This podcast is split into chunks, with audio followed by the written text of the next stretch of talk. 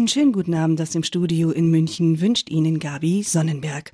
Ich begrüße Sie zu der heutigen Credo-Sendung mit dem 20. Teil von Das Johannesevangelium mit unserem Gast Pater Hans Burb.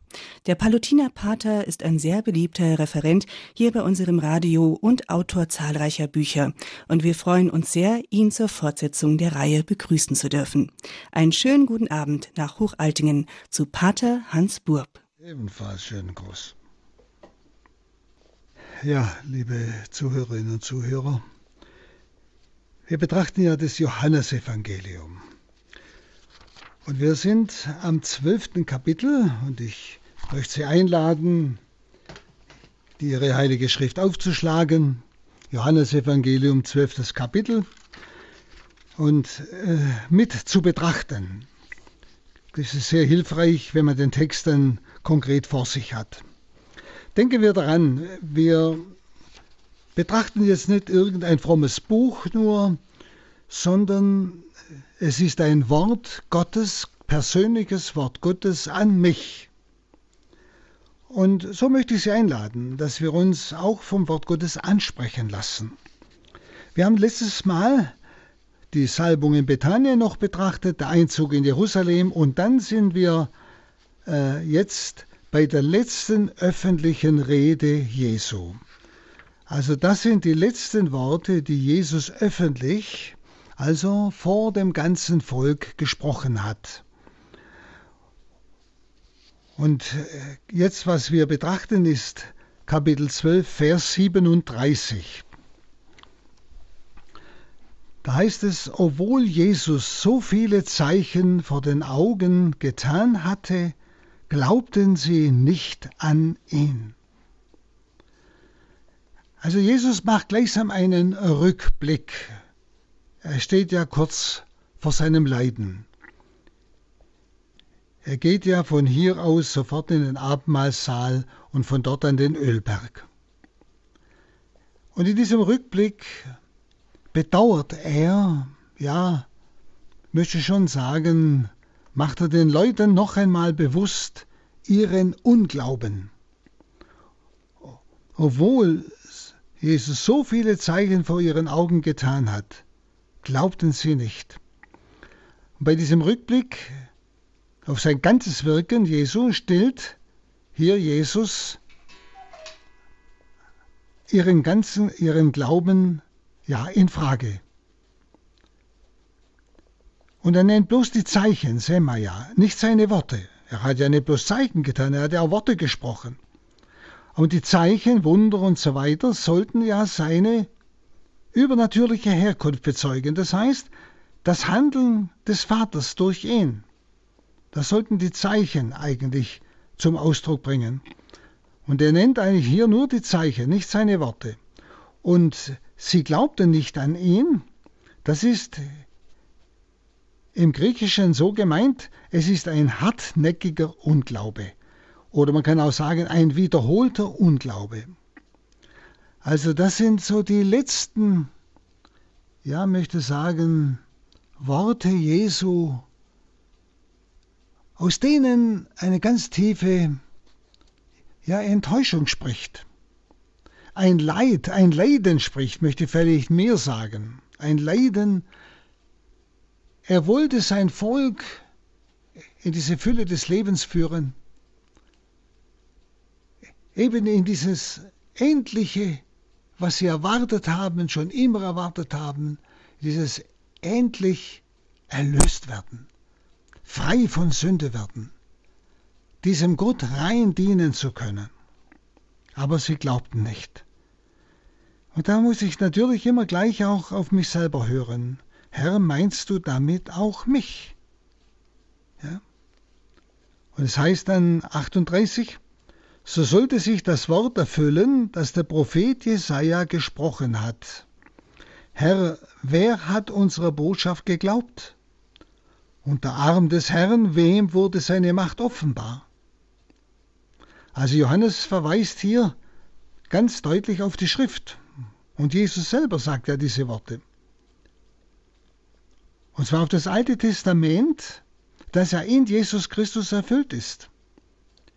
Der Prophet Jesaja spricht also Worte voraus, die in Jesus verwirklicht werden. Herr, wer hat unserer Botschaft geglaubt? Und der Arm des Herrn, wem wurde seine Macht offenbar? Der Arm des Herrn, das ist die Macht Gottes, die ja in den Wundern Jesu zum Ausdruck gekommen sind. Und Jesus hat wohl Aussagen des Propheten Jesaja zusammengefasst von Jesaja 6,9. Dann 39.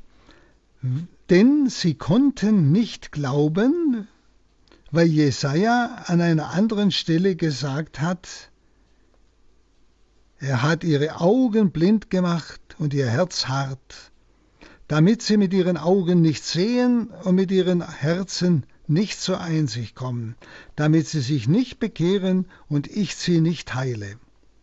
Also es heißt, denn sie konnten nicht glauben, weil Jesaja an einer anderen Stelle gesagt hat. Also dieses Sie konnten nicht glauben, nicht sie wollten nicht glauben, sondern sie konnten nicht glauben, heißt es. Es ist also die Rede von Widerständen, denen man trotzen muss. Wenn Sie äh, das, was Sie an Widerständen in sich hatten, gegen den Glauben, dagegen muss man kämpfen. Aber das haben Sie nicht getan, nicht? Sie konnten nicht glauben. Also ist die Rede von Widerständen, denen Sie nicht getrotzt haben. Denn viele kamen tatsächlich zum Glauben. Nicht? Es waren ja auch andere da nicht? die zum Glauben kamen. Also spüren Sie, wenn, er hier sagt, sie konnten nicht glauben, dass sie bestimmte Widerstände nicht wieder über, überwunden haben. Die Widerstände, die allgemein bekannt waren, sie haben unter Messias was ganz anderes sich vorgestellt. Einen politischen Messias, der sie endlich von den Römern befreit und so weiter. Sie kennen das schon. Ja? Also es, dieser Messias hat ihnen nicht entsprochen. Nicht? Und das sind Widerstände, die sie hätten überwinden müssen. Dass sie sagen, gut, wir hatten eine falsche Vorstellung. Nicht? Aber wissen es auch wir, sind immer wieder in der Gefahr, eine bestimmte Vorstellung von Gott zu haben, von Jesus, wie er in meinem Leben zu handeln hat, wie er in der Welt zu handeln hat. Wir, spü wir spüren ja auch solche Widerstände. Wir haben auch konkrete Vorstellungen und es gilt immer wieder, sich zu bekehren. Gott ist nicht so, wie ich ihn haben will, wie ich ihn mir vorstelle, sondern ich muss hinhören. Gott, wer bist du? Wie handelst du in meinem Leben als dieser Gott unendlicher Liebe? Also andererseits wie Paulus zum Beispiel schreibt, benutzte Gott wiederum diese Ablehnung derer, die nicht glauben konnten, diese Ablehnung von vielen, um dann die Heiden neugierig zu machen.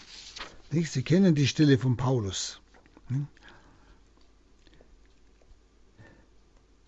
Und dann äh, dieses Zitat, das Jesus dann bringt, wiederum äh, vom Propheten, er hat ihre Augen blind gemacht, ihr Herz hart, damit sie mit ihren Augen nicht sehen, mit dem Herzen nicht zur Einsicht kommen, damit sie sich nicht bekehren und ich sie nicht heile. Also nochmals äh, führt Jesus einen ja, Verstockungsspruch, könnte man fast sagen, an, den der Prophet Jesaja angedeutet hat in 6, 9 und folgenden. Ja einen sogenannten Verstockungsspruch. Er hat ihre Augen blind gemacht, ihr Herz hart und so weiter. Auch hier hat Jesus wieder seinen Text für seine Zielsetzung zurechtgeschnitten. Also hier ist eigentlich kann man sagen, die schärfste Form der Verstockung angesprochen. Die schärfste Form der Verstockung, weil sie direkt ja, Gott zugesprochen wird. Also hinter der Sendung Jesu steht ja Gott.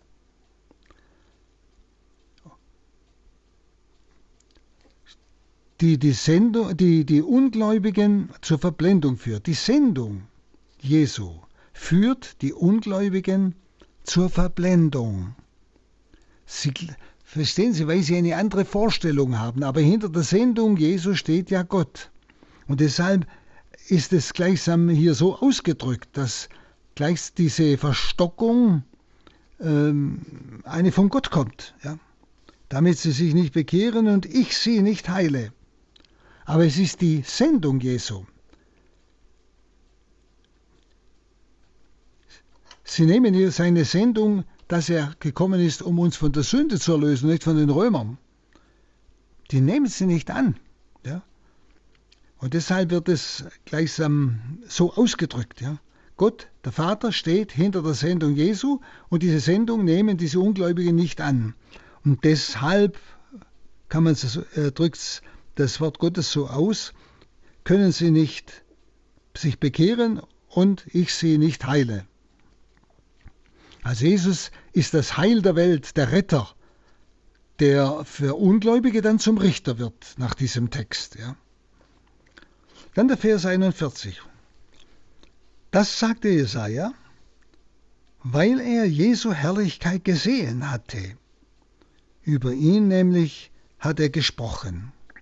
Also Jesaja sah schon in einer Vision die Herrlichkeit Christi, die er schon vor der Schöpfung beim Vater hatte. Und Jesaja erkannte seine Heilssendung. Er ist gekommen zum Heil der Menschen, nicht zum irdischen Befreien. Er musste trotzdem bezeugen, dass eine Heilung der Ungläubigen ausgeschlossen ist. Nicht? Das sagte Jesaja, weil er Jesu Herrlichkeit gesehen hatte. Über ihn nämlich hat er gesprochen. Das, also sehr deutlich. Ist gekommen, dass eine Heilung der Ungläubigen auch ausgeschlossen sein kann, wenn die in ihrer Verstocktheit bleiben. Also dieses Wort, alle, alle kommen in den Himmel, stimmt nicht. Das wird hier sehr deutlich am Schluss der Reden Jesu, das sind ja die letzten Worte, die er öffentlich gesprochen hat, ganz deutlich gesagt. Dann 42. Dennoch kamen sogar von den führenden Männern viele zum Glauben an ihn. Aber wegen der Pharisäer bekannten sie es nicht offen, um nicht aus der Synagoge ausgestoßen zu werden. Also Johannes stellt auch hier nochmal ganz scharf fest, dass viele an Jesus glauben. Da merken Sie, nicht alle sind in der Verstockung geblieben. Nicht? Also deshalb äh, ist der Mensch selber schuldig, nicht Gott hat ihn verstockt. Die Verblendung durch Gott ist nicht absolut, wie es äh, vorher in 40 geheißen hat, nicht bei dem Zitat vom Jesaja, sondern es geht um die persönliche Entscheidung des Menschen. Der Mensch ist selbst schuld an seiner Verblendung. Er bleibt bei seiner menschlichen Vorstellung von Gott stehen und lehnt den wirklichen Gott, wie er wirklich ist, ab. Und das geht bis heute. Wir unterschieben Gott heute auch, dass er Fehler macht. Wenn man die Weltgeschichte anschaut, wo ist dieser Gott? Was macht er? Wir gehen nicht von diesem Gott aus, der die absolute Liebe ist und dem Menschen eine volle Freiheit gelassen hat. Und deshalb kann ich glauben, dass Gott auch in einer so schrecklichen Zeit wie heute aus dem ganzen Übel, was Menschen einander antun, noch das Beste macht in seiner unendlichen Liebe. Denn er ist die Liebe und er kann nicht anders handeln. Nicht? Aber Sie merken, dass auch da viele verblendet sind. Auch sie konnten nicht glauben. Wir haben das heute sehr stark weil sie eine andere Vorstellung haben, wie Gott handeln sollte, beziehungsweise sie versuchen, irgendeine Begründung zu haben, Gott ja, zu vergessen, weil er nicht so pariert scheinbar, wie sie sich vorstellen. Aber das ist das. Sie merken, das Wort Gottes ist immer akut. Das, was damals war, ist heute genauso. Das Wort Gottes gibt Antwort deshalb auch auf unsere Situation. Also hier Es kamen sogar führende Männer zum Glauben, und zwar viele. Aber sie bekannten es nicht offen aus Angst. Der Mensch, habe ich ja gesagt, ist selber schuld an seiner Verblendung. Er muss einfach überlegen, warum kann ich nicht glauben? Was steckt dahinter für ein Stolz, für eine eigene, ja, selbstkonstruierte Vorstellung von Gott? Die Ratsherren, die bekannten sich aber nicht offen zu Jesus, was ja eventuell für den heiligen Johannes sehr wichtig war. Nämlich vielleicht, wenn sie sich öffentlich zu Christus gestellt hätten, vielleicht wäre es dann nicht zur Verurteilung Jesu gekommen. Ja? Das heißt, vielleicht hätten dadurch noch viele andere zu Jesus geführt. Also dieses Nicht-Dazustehen zu dem, was ich glaube, kann der Verlust des Heiles für andere sein. Sehr deutlich. Dann 43, denn sie liebten das Ansehen bei den Menschen mehr als das Ansehen bei Gott. Hier wird also der Hintergrund dieser Feigheit dieser Ratsherren deutlich. Sie liebte die Ehre von Menschen mehr als die Ehre, die von Gott kommt. Aber muss eigentlich klar sein, die Erlösung war noch nicht vollzogen. Heiliger Geist war noch nicht gegeben, was für uns selbstverständlich ist. Also sie waren sehr stark auf sich selbst geworfen. Das sehen wir ja auch bei den Aposteln. Also diese Haltung ist wohl der stärkste Kontrast zum sich unterwerfen unter Gott. Und hier wird der Leser, also wir, zur Entscheidung aufgefordert. Nur radikale Absage an das eigene Ich vermag zum Glauben zu führen. Und so kommen wir zur Teilnahme am unzerstörbaren ewigen Leben Gottes. Nicht um sagten sie, denn sie liebten das Ansehen bei den Menschen mehr als das Ansehen bei Gott. Also hier die Herausforderung zum Zeugnis für das, was ich glaube. Dann heißt es 44, Jesus aber rief aus, wer an mich glaubt, glaubt nicht an mich, sondern an den, der mich gesandt hat. Also noch einmal gibt Jesus Zeugnis von sich. Er rief, es geht also jetzt, wenn es so heißt, Jesus rief aus, ja, es geht um, eine, um ein Offenbarungswort in der Öffentlichkeit. Jesus richtet gleichsam gehorsam den Auftrag des Vaters aus und redet so, wie es ihm der Vater gesagt hat. Und noch einmal fordert Jesus die verstockte Welt zum Glauben an, nämlich zu dem Glauben an ihn, denn es ist der Glaube an den Vater. Nur im Glauben an Christus haben wir Gemeinschaft mit dem Vater. Wer an mich glaubt, glaubt nicht an mich, sondern an den, der mich gesandt hat. Und dann 45, und wer mich sieht, sieht den, der mich gesandt hat. Also spüren diese letzten Worte Jesu in der Öffentlichkeit geht es noch einmal um eine ganz klare Offenbarung, wer bin ich? Die ganz klare Offenbarung auch der Einheit mit dem Vater. Nicht? Er sagt, und wer mich sieht, sieht also auch den, der mich gesandt hat. Hier unterstreicht Jesus das Gesagte mit einem interessanten Wort im Griechischen, Theorein. Ich habe Ihnen schon oft gesagt, es gibt im Griechischen vier, fünf Worte für sehen. Und dieses Wort ist ein, ein sehr tiefes Wort. Ähm, Im griechischen äh, Sinn sind also alle Sehensweisen eingeschlossen in diesem Wort. Also in diesem Wort ist gemeint körperliches Sehen. Also wer mich sieht, körperlich, sieht den, der mich gesandt hat. Das ist gemeint mit diesem griechischen Wort. Körperliches Sehen bis zur himmlischen Schau. Also durchsehen auf Jesus, den Sohn des lebendigen Gottes. Wer mich sieht, sieht den, der mich gesandt hat. Also er sieht durch Christus hindurch gleichsam den Vater. Das ist dieses griechische Wort. So was haben wir im Deutschen nicht. Ja? Wir haben bloß ein Wort. Aber das ist gemeint, nicht?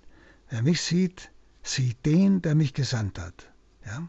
Also man sieht Jesus äußerlich und man erkennt in ihm den Vater.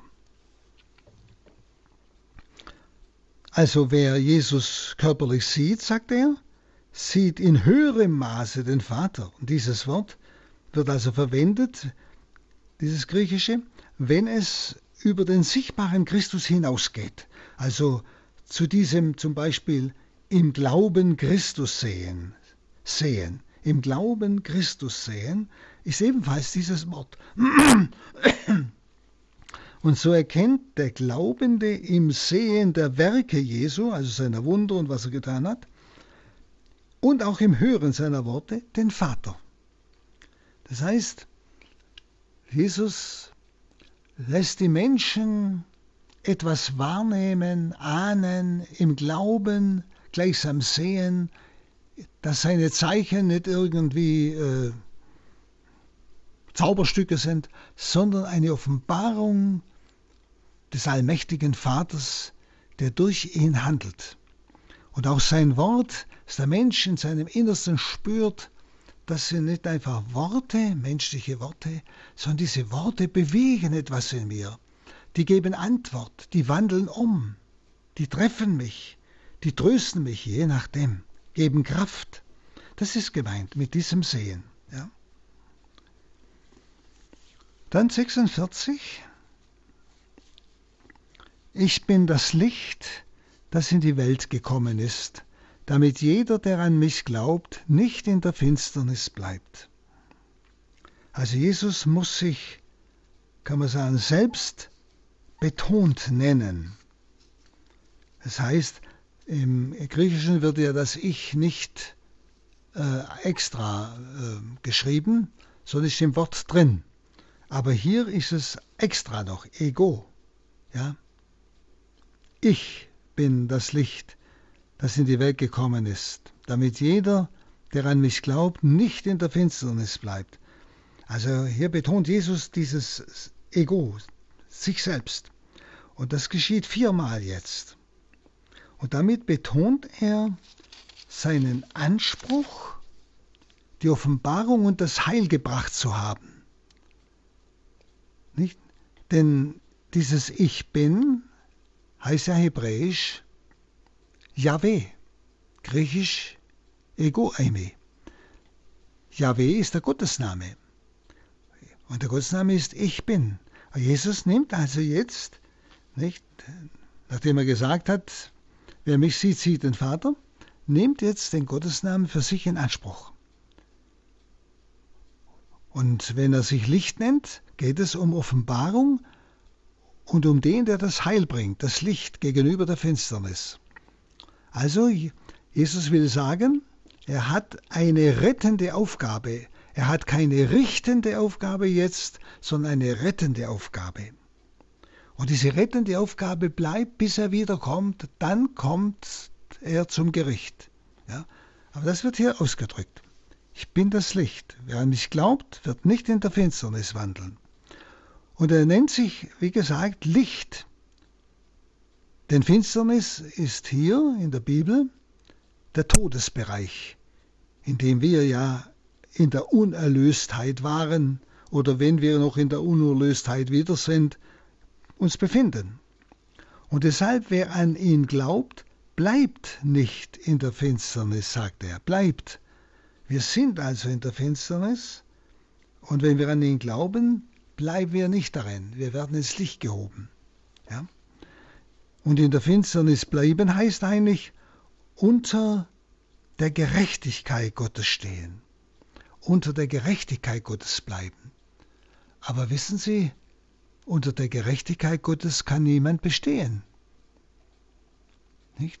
Wir können das, was wir an Gott gesündigt haben, nicht durch eigene begrenzte menschliche Werke wieder gut machen.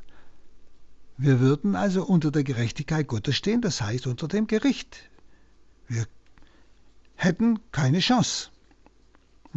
Und deshalb in der Finsternis bleiben heißt unter dieser Gerechtigkeit bleiben. Also nur in Christus begegnen wir der Barmherzigkeit des Vaters, weil Christus den gerechten Ausgleich geschaffen hat. Er hat unsere Schuld beglichen, er konnte sie begleichen, denn er war zugleich Gott und deshalb sein Werk war unendlich, so wie die Sünde des Menschen, die ja Gott trifft, unendlich ist. Und deshalb, nur in Christus begegnen wir also der Barmherzigkeit des Vaters. Die Barmherzigkeit des Vaters ist also nichts Billiges. Sie hat das ganze Leiden Christi gekostet. Er hat die, der Gerechtigkeit Gottes entsprochen. Wenn Sie bei Gott gibt es Gerechtigkeit. Gott ist ein gerechter Gott. Und da gibt es nichts Verwischtes und Gemanschtes und hinten herum und so billig, ja gut, verzeih dir oder sowas. Nein, Gott ist absolut gerecht und da muss ein gerechtes, ein gerechter Lohn kommen. Es muss ein gerechter Ausgleich kommen. Es muss eine gerechte Sühne kommen. Verstehen Sie? Das gehört zur Gerechtigkeit Gottes. Der Mensch war nicht dazu fähig. Und da spüren wir wieder die unbegreifliche Liebe Gottes. Er hat es selbst auf sich genommen. Er ist selber in der zweiten Person in unser Elend, in unsere Sünde, in diesem Pfuhl der Gottferne, in der Gottverlassenheit hineingestiegen. Und jetzt begegnen wir in Christus der Barmherzigkeit des Vaters. Wissen Sie, das ist nicht etwas Billiges. Wir, wir, wir hören solche Worte manchmal so ganz gelassen, ohne dass uns da irgendetwas sticht. Ja, wirklich sticht. Gott, was hat dir da, was hat dich das gekostet? Ja? Also außerhalb Christus begegnen wir nur der Gerechtigkeit. Und wer kann vor der Gerechtigkeit Gottes bestehen? Niemand. Dann 47. Wer meine Worte nur hört und sie nicht befolgt, den richte nicht ich, denn ich bin nicht gekommen, um die Welt zu richten, sondern um sie zu retten. Also hier betont Jesus noch einmal, dass es, äh, seine Aufgabe ist eine rettende und nicht eine richtende Aufgabe. Also Jesus spricht jetzt vom Hören des Wortes und nicht tun. Und jetzt überlegen wir selber einmal ganz ehrlich, wie oft lesen wir das Wort Gottes, hören es im Gottesdienst, am Sonntag, vielleicht am Werktag. Ja? Und nachher wissen wir nichts mehr. Wir hören es und tun es nicht.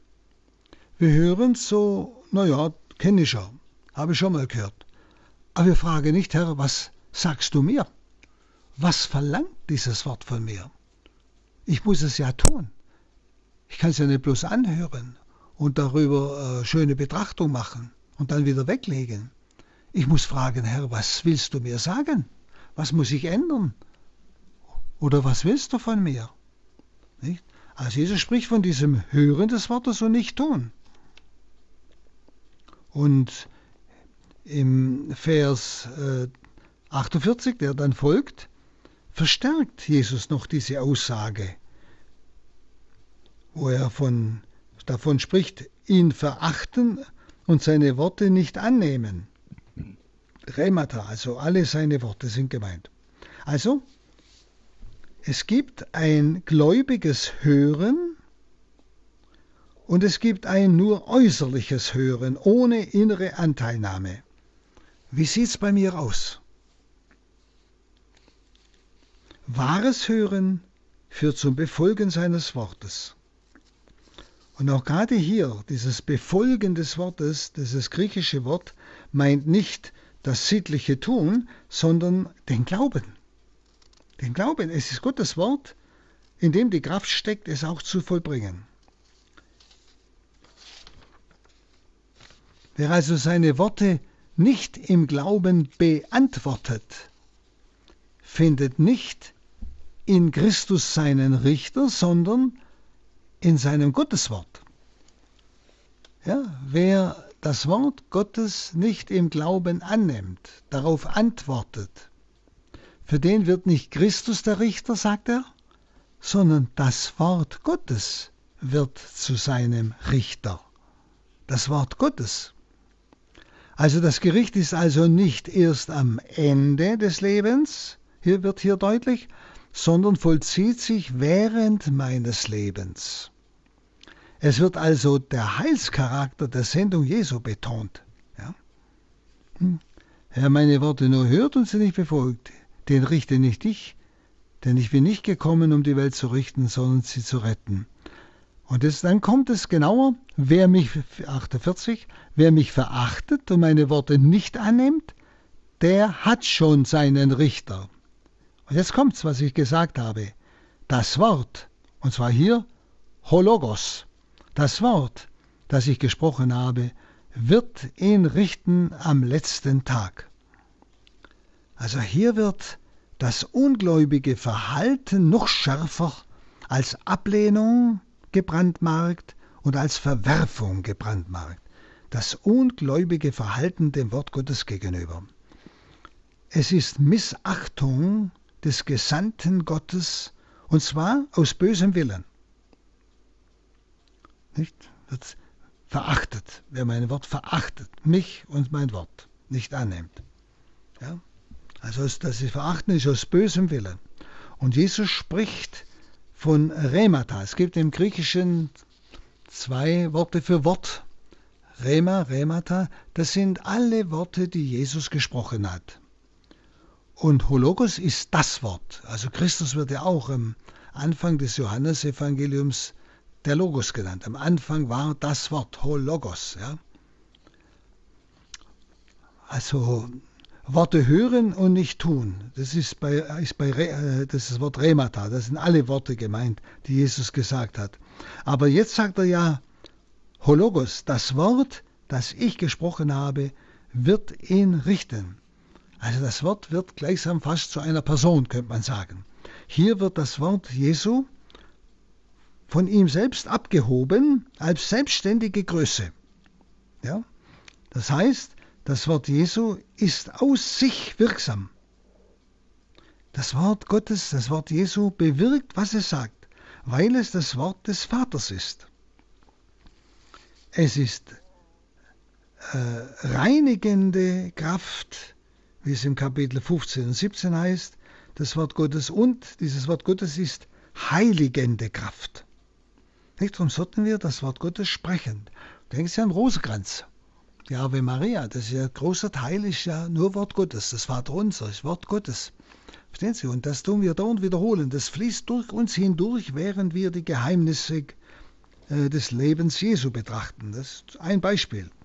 Also das Wort Jesu ist aus sich wirksam, weil es das Wort des Vaters ist. Es ist reinigend und hat eine heiligende Kraft.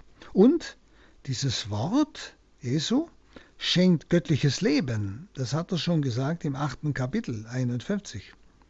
Und dieses Wort schenkt wahre Freiheit. Das war auch im achten Kapitel. Das haben wir alles schon betrachtet. Also nur hier wird von der richtenden Funktion des Wortes Gottes gesprochen. Von der richtenden Funktion des Wortes Gottes. Nur hier. Und Sie müssen denken, das sind die letzten Worte Jesu, die er öffentlich gesprochen hat. Also das heißt, das Gericht vollzieht sich schon während meines Lebens. Wie ich das Wort Gottes angenommen habe, mich vom Wort Gottes habe bestimmen lassen, ob ich es wirklich dann auch beantwortet habe, getan habe, wo ich gespürt habe, Jesus spricht mich an. Dann 49. Denn was ich gesagt habe, habe ich nicht aus mir selbst, sondern der Vater, der mich gesandt hat, hat mir aufgetragen, was ich sagen und reden soll. Also diese richtende Macht des Wortes Jesu wird nun von Jesus begründet. Das Wort richtet, nämlich dass es das Wort des Vaters ist. Also nicht Jesus selbst richtet, sondern sein Wort, hinter dem die Autorität des Vaters steht. Im fünften Kapitel, Vers 22, da haben wir ja gelesen, Gott hat dem Sohn das ganze Gericht übergeben. Aber der Sohn richtet nur so, wie er es vom Vater hört. Und Jesus handelt in der Einheit mit seinem Vater. Also hier, diese letzten Worte Jesu sind diese Selbstoffenbarung an die Menschen. Er und der Vater sind eins. Und dann noch der Vers 50. Und ich weiß, dass sein Auftrag ewiges Leben ist. Was ich also sage, sage ich so, wie es mir der Vater gesagt hat. Ich weiß, dass sein Auftrag ewiges Leben ist. Also Jesus weiß, er hat ewiges Leben vom Vater her, den Menschen zu bringen. Er weiß es, weil er es unmittelbar vom Vater gehört hat. Also der Zusammenhang von Auftrag des Vaters und ewiges Leben ist der, dass die Worte, die er im Auftrag des Vaters spricht, von denen er jetzt die ganze Zeit gesprochen hat, dass also die Worte, die er im Auftrag des Vaters spricht, ewiges Leben vermitteln denen, die sie annehmen, die an ihn glauben. Ja? Also hier wird es nochmal ganz, ganz deutlich. Das Wort Gottes hat die Kraft in sich, ewiges Leben zu vermitteln. Und diese letzten Worte zeigen, dass der Heilsaspekt über dem Gerichtsaspekt dominiert. Der Heilsaspekt des Lebens Jesus geht um das Heil der Menschen. Das Gericht, das kommt später. Das Gericht läuft schon während des Lebens, wie ich eben diese Heilsverkündigung angenommen habe. Und es ist eigentlich nochmals ein sehr hartes Urteil über den Unglauben. Auch wird die Botschaft des Prologs noch einmal aufgenommen. Nicht? Das Johannesevangelium fing ja an, im Anfang war das Wort, er war das Licht und das Licht kam in die Finsternis, aber die, die Seinen nahmen es nicht auf. Sie erinnern sich, das waren die ersten Worte des Johannesevangeliums. Und was wir jetzt gerade gehört haben, das waren die letzten Worte des Johannesevangeliums, wo Jesus an alle Menschen spricht. Das schließt er jetzt ab. Und jetzt deshalb spricht er beim, beim ersten, in den ersten Worten und hier in den letzten Worten vom Licht. Das Licht kam in die Welt, um die Menschen aus der Finsternis zu befreien. Also sehen Sie wirklich den, den, den gleichsam den ja, Zusammenhang am Anfang und Schluss. Und der göttliche Logos, das ist der Sohn Gottes Jesus, bringt Kunde vom Vater, vom Licht. Es ist die Botschaft vom Leben. Leben aus dem Leben Gottes für alle, die seinem Wort glauben. Und die seinem Wort glauben, sie haben das Leben. Und das Leben heißt am Anfang des Johannes-Evangeliums ist das Licht der Menschen. Das Licht, das Leben, das Licht, das sie aus der Finsternis holt, Leben, das sie aus dem Tod holt, das ist das Gleiche. Was ich also sage, sage ich so, wie es mir der Vater gesagt hat. Damit schließt Jesus sein Wort an die Öffentlichkeit und alle Menschen ab. Jetzt spricht er nur noch im Abendmahlsaal zu seinen Jüngern, zu denen, die seine Boten sein werden und die ihn dann zu verkünden haben. Schauen wir jetzt auf das 13. Kapitel. Es geht es um den Abschied Jesu von seinen Jüngern. Vers 1. Es war vor dem Paschafest. Jesus wusste, dass seine Stunde gekommen war, um aus dieser Welt zum Vater hinüberzugehen. Da er die Seinen, die in der Welt waren, liebte, erwies er ihnen seine Liebe bis zur Vollendung. Und das hat sich ausgedrückt in der Einsetzung der Eucharistie. Also das Paschafest ist jetzt der beherrschende Blickpunkt eigentlich. Das Wort wissend, nicht? Jesus wusste, dass seine Stunde gekommen war. Das Wort wissend drückt sein Vorauswissen um seine Stunde aus. Sie erinnern sich an die verschiedenen Stellen im Johannesevangelium, die wir betrachtet haben, wo Jesus immer wieder davon spricht, meine Stunde ist noch nicht gekommen. Gleich am Anfang in Kana. Ja, meine Stunde ist noch nicht gekommen. Und immer wieder kommt das. Und jetzt, jetzt ist seine Stunde da. Jesus wusste, dass seine Stunde gekommen ist. Nicht? Es ist also mit seiner Stunde gemeint sein Hinübergang aus dieser Welt zum Vater. Diese Welt, das Wort diese Welt bei Johannes, ist der Raum des Herrschers dieser Welt, also Satans. Der ist der Fürst dieser Welt, wird er genannt. Und Jesu Hinübergang deutet schon den Sieg an über diese Welt, die das Reich Satans ist, des Herrschers dieser Welt. Und er sagt, er liebt die Seinen bis zum Extrem. Es ist also die Liebe des Hirten zu den Schafen, von denen er schon vorher einmal gesprochen hat. Und diese Liebe ist, ja, man kann es übersetzen, bis zuletzt oder bis zum Äußersten, die sich dann in der Eucharistie, die er einsetzt, und dann vor allem in seinem Weg durch das Leiden über das Kreuz zum Ausdruck kommt. Dieser Satz äh, ist eigentlich die Überschrift über das Kommende und auch die Einleitung zur Fußwaschung. Also das, was jetzt dann folgt, wird mit diesem ersten Satz gleichsam eingeleitet. Es das heißt dann im zweiten Vers, es fand ein Mahl statt, und der Teufel hatte Judas, dem Sohn des Simon Iskariot, schon ins Herz gegeben, ihn zu verraten und auszuliefern. Das wird also mit dem ersten Satz wird es verbunden mit einem und, Kai. Und ein Mahl fand statt. Dazwischen war die Fußwaschung, also etwas ganz Unübliches. Die normale Fußwaschung als äh, Reinigungsvorschrift war ja am Anfang, wenn die Leute kommen. Also da merken wir schon, es geht nicht einfach um einen, ein Ritual der Juden, dass man halt einem Ankommenden die Füße wäscht, sondern es geht um etwas ganz Spezifisches.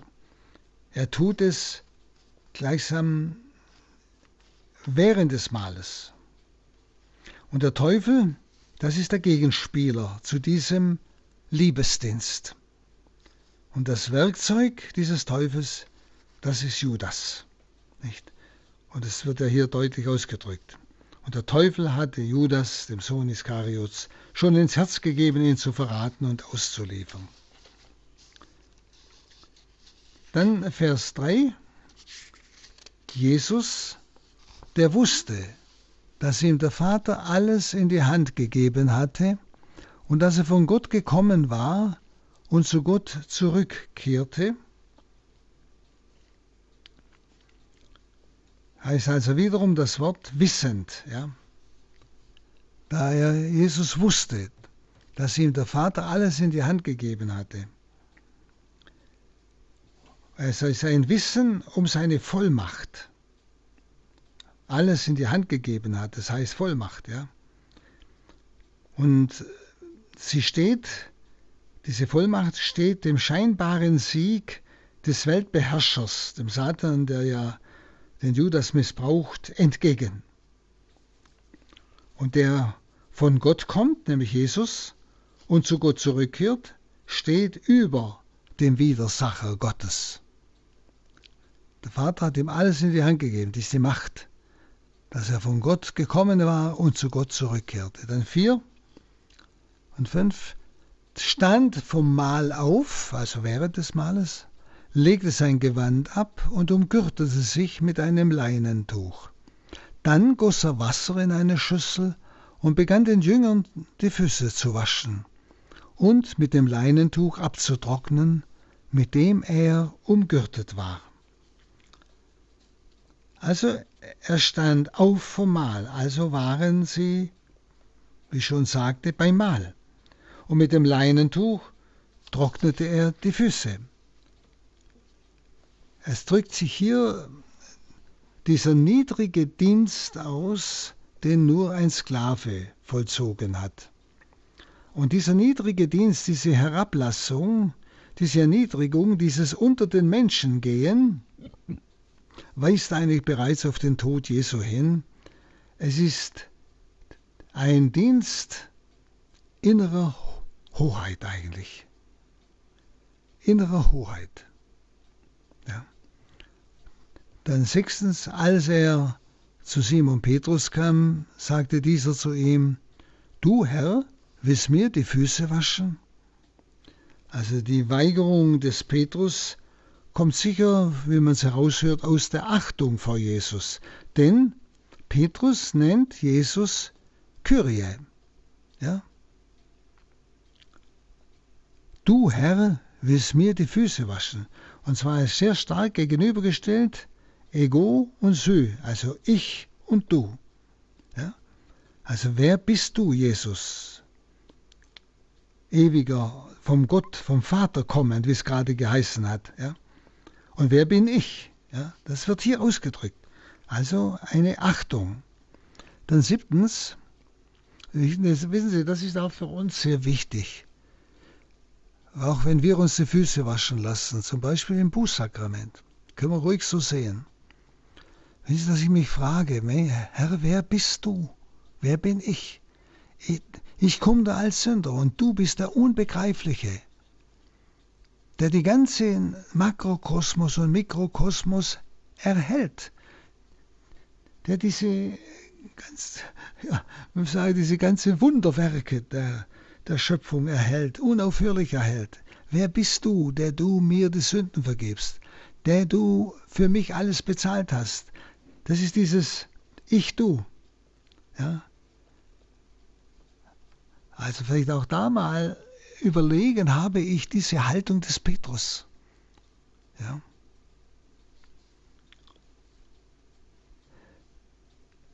Und siebtens, Jesus antwortete ihm, was ich tue, verstehst du jetzt noch nicht, doch später wirst du es begreifen.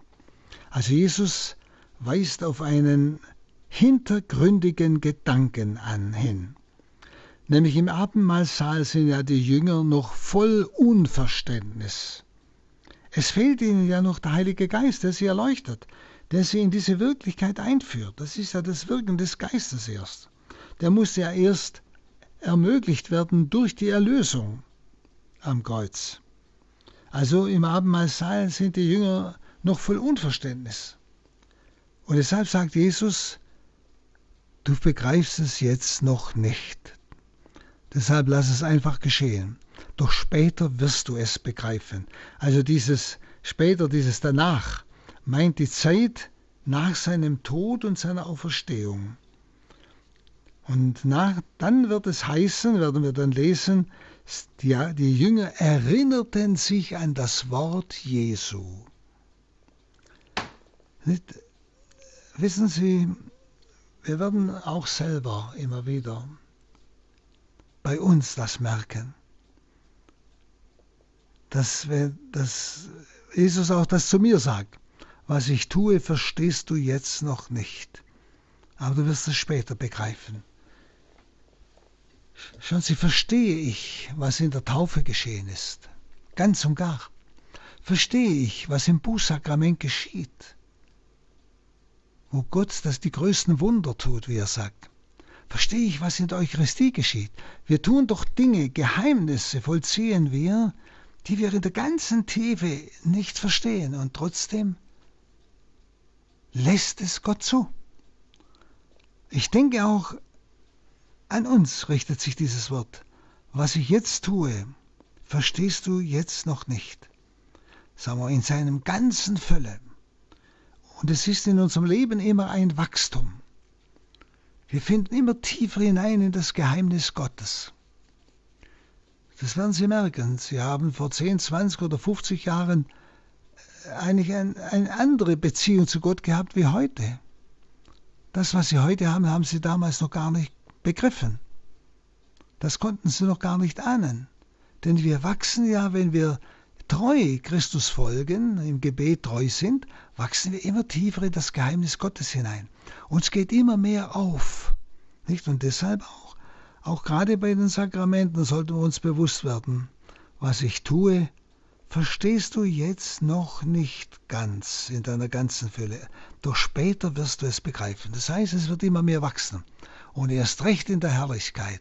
Dann wird dir erst aufgehen, was ich in diesem Leben für dich und an dir getan habe. Denke, dieses Wort Gottes will uns eigentlich genau das sagen. Dann achtens, Petrus entgegnete ihm, Niemals sollst du mir die Füße waschen. Und Jesus erwiderte ihm, Wenn ich dich nicht wasche, hast du keinen Anteil an mir. Also Petrus begreift immer noch nicht. Und er steigert sich jetzt in einen Widerspruch gegen den Herrn hinein. Aber Jesu Antwort ist eine sehr ernste Warnung. Er sagt, Anteil an ihm haben heißt, sie werden dort sein, wo ich bin. Ja, das heißt Anteil an ihm haben. Wie er später sagt, ich will, dass sie, die mich lieben, dort sind, wo ich bin. Also Fußwaschung ist eine Zeichenhandlung beim, im Abendmahlsaal, durch die Jesus seine Hingabe in den Tod den Jüngern ja veranschaulicht. Er macht den Sklavendienst. Er lässt sich zum Diener, zum Sklaven für alle machen, nimmt die Sünde aller auf sich. Ja? Und wie gesagt, verstehen wir das schon in der ganzen Tiefe. Ja? Und deshalb sollten wir es einfach zulassen, nicht? Uns die Füße waschen lassen, das Bußsakrament empfangen, die Sakramente in Anspruch nehmen, die Fülle des Heils in Anspruch nehmen. Auch wenn wir alles noch nicht in der Tiefe verstehen. Ja? Er handelt und das genügt. So auch hier. Jesus handelt und der Petrus soll an sich handeln lassen, auch wenn er es noch nicht versteht. Neuntens, da sagte Simon Petrus zu ihm, Herr, dann nicht nur meine Füße, sondern auch die Hände und das Haupt. Also Petrus hört es eine Warnung von, und zwar im Sinne von Trennung von Jesus heraus. Und er will sich ja nicht von ihm trennen. Und reagiert gleichsam, ja, man kann sagen, in einem unerleuchteten Glaubenseifer. Also wenn, dann total, ja. Und zehntens, Jesus sagte zu ihm, wer vom Bad kommt, ist ganz rein und braucht sich nur noch die Füße zu waschen. Auch ihr seid rein, aber nicht alle. Er wusste nämlich, wer ihn verraten würde. Darum sagte er, ihr seid nicht alle rein. Also was Jesus sagen wollte, ist nicht ganz klar. Eventuell ist es die Reinheit des Verhältnisses zu Jesus. Ja? Also dieses, diese, die Einheit der inneren Einstellung zu Jesus. Wenn er sagt, dann sind nicht alle rein, nicht? Er wusste, wer ihn verrät, ja. Also rein heißt eigentlich reine Absicht, könnte man sagen. Ich denke, dass, dass es in dieser Richtung geht.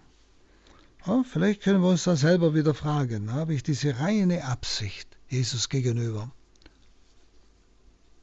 Geht es mir wirklich um ihn?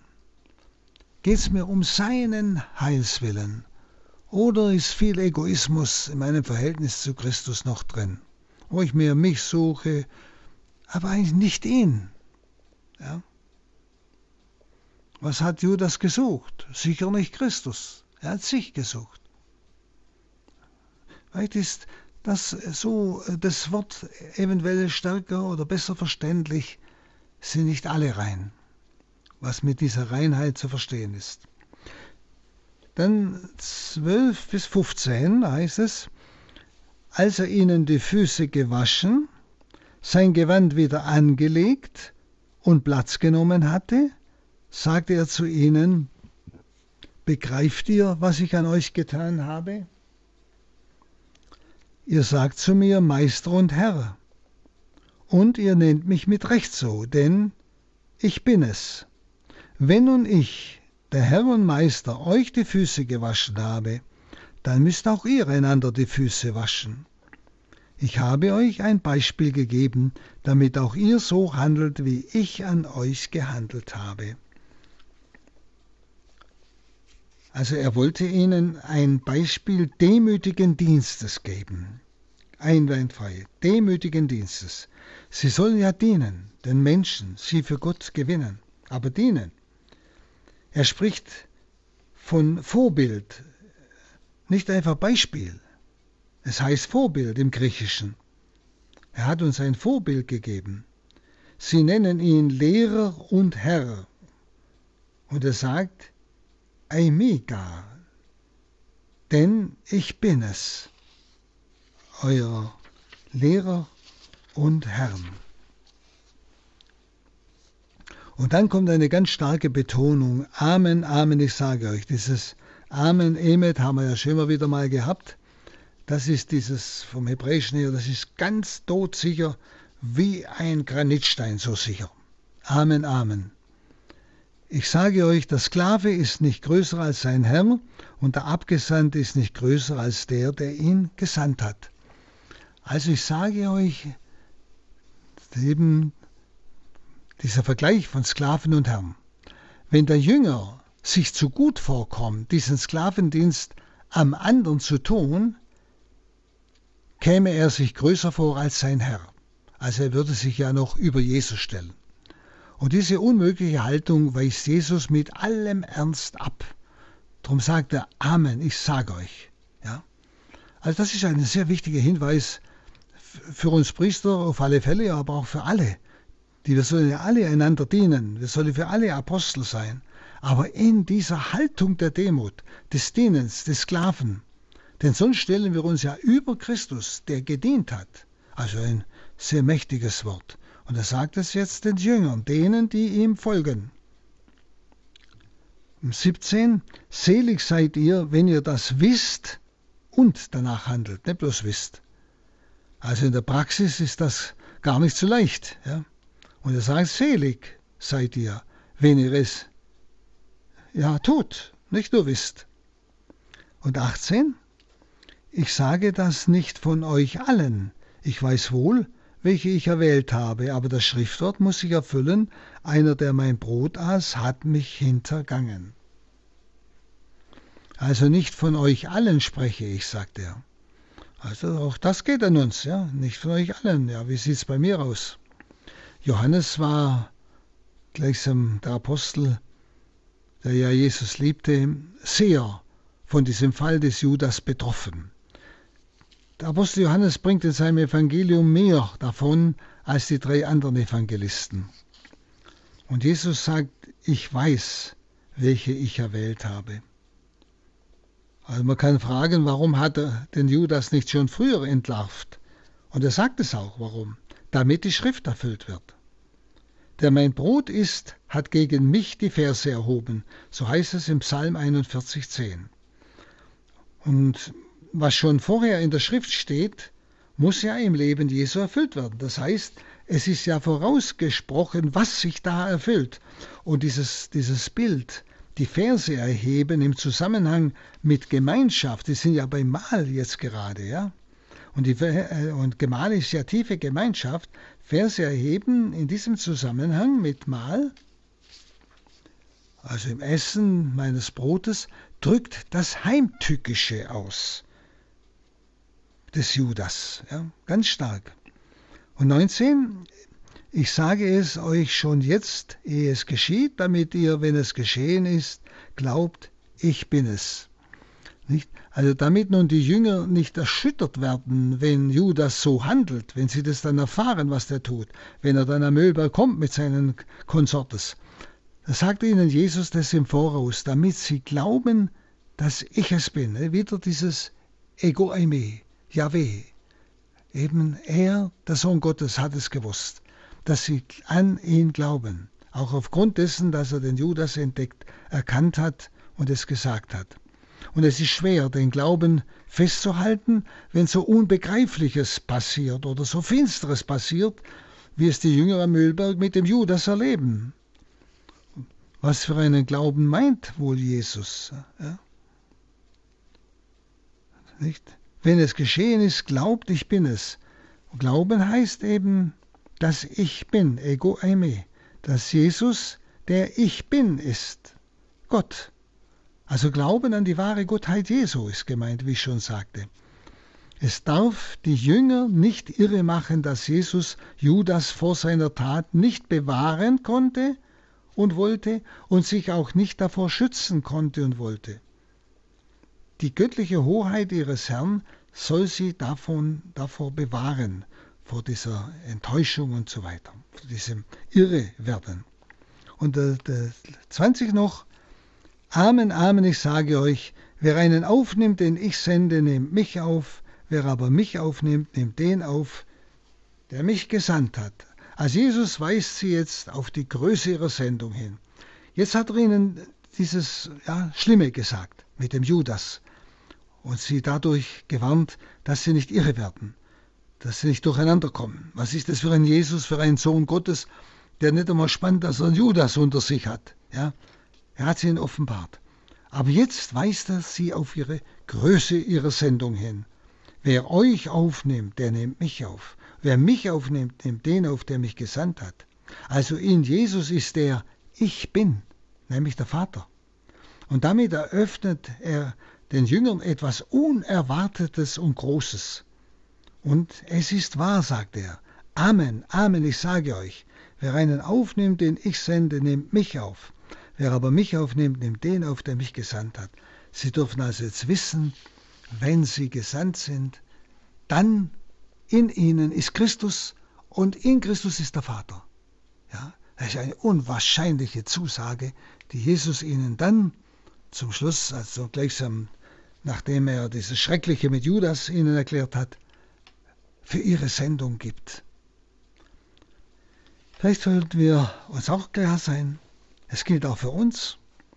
Christus will in uns den Menschen begegnen und in Christus ist immer auch der Vater. Der Vater und Jesus sind eins.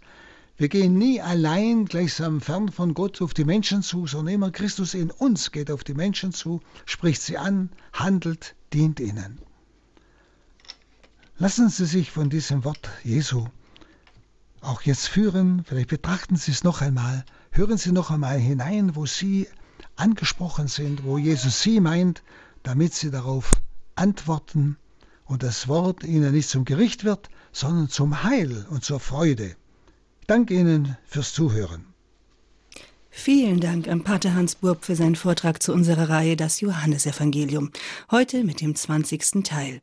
Wenn Sie diese Credo-Sendung oder auch die anderen sich noch einmal anhören möchten, können Sie sie gerne als CD bei unserem CD-Dienst unter der Nummer 08328 921 120. Ich wiederhole 08328 921 120, falls Sie aus dem Ausland anrufen mit der Vorwahl 0049 oder per Mail bei info@horeb.org bestellen.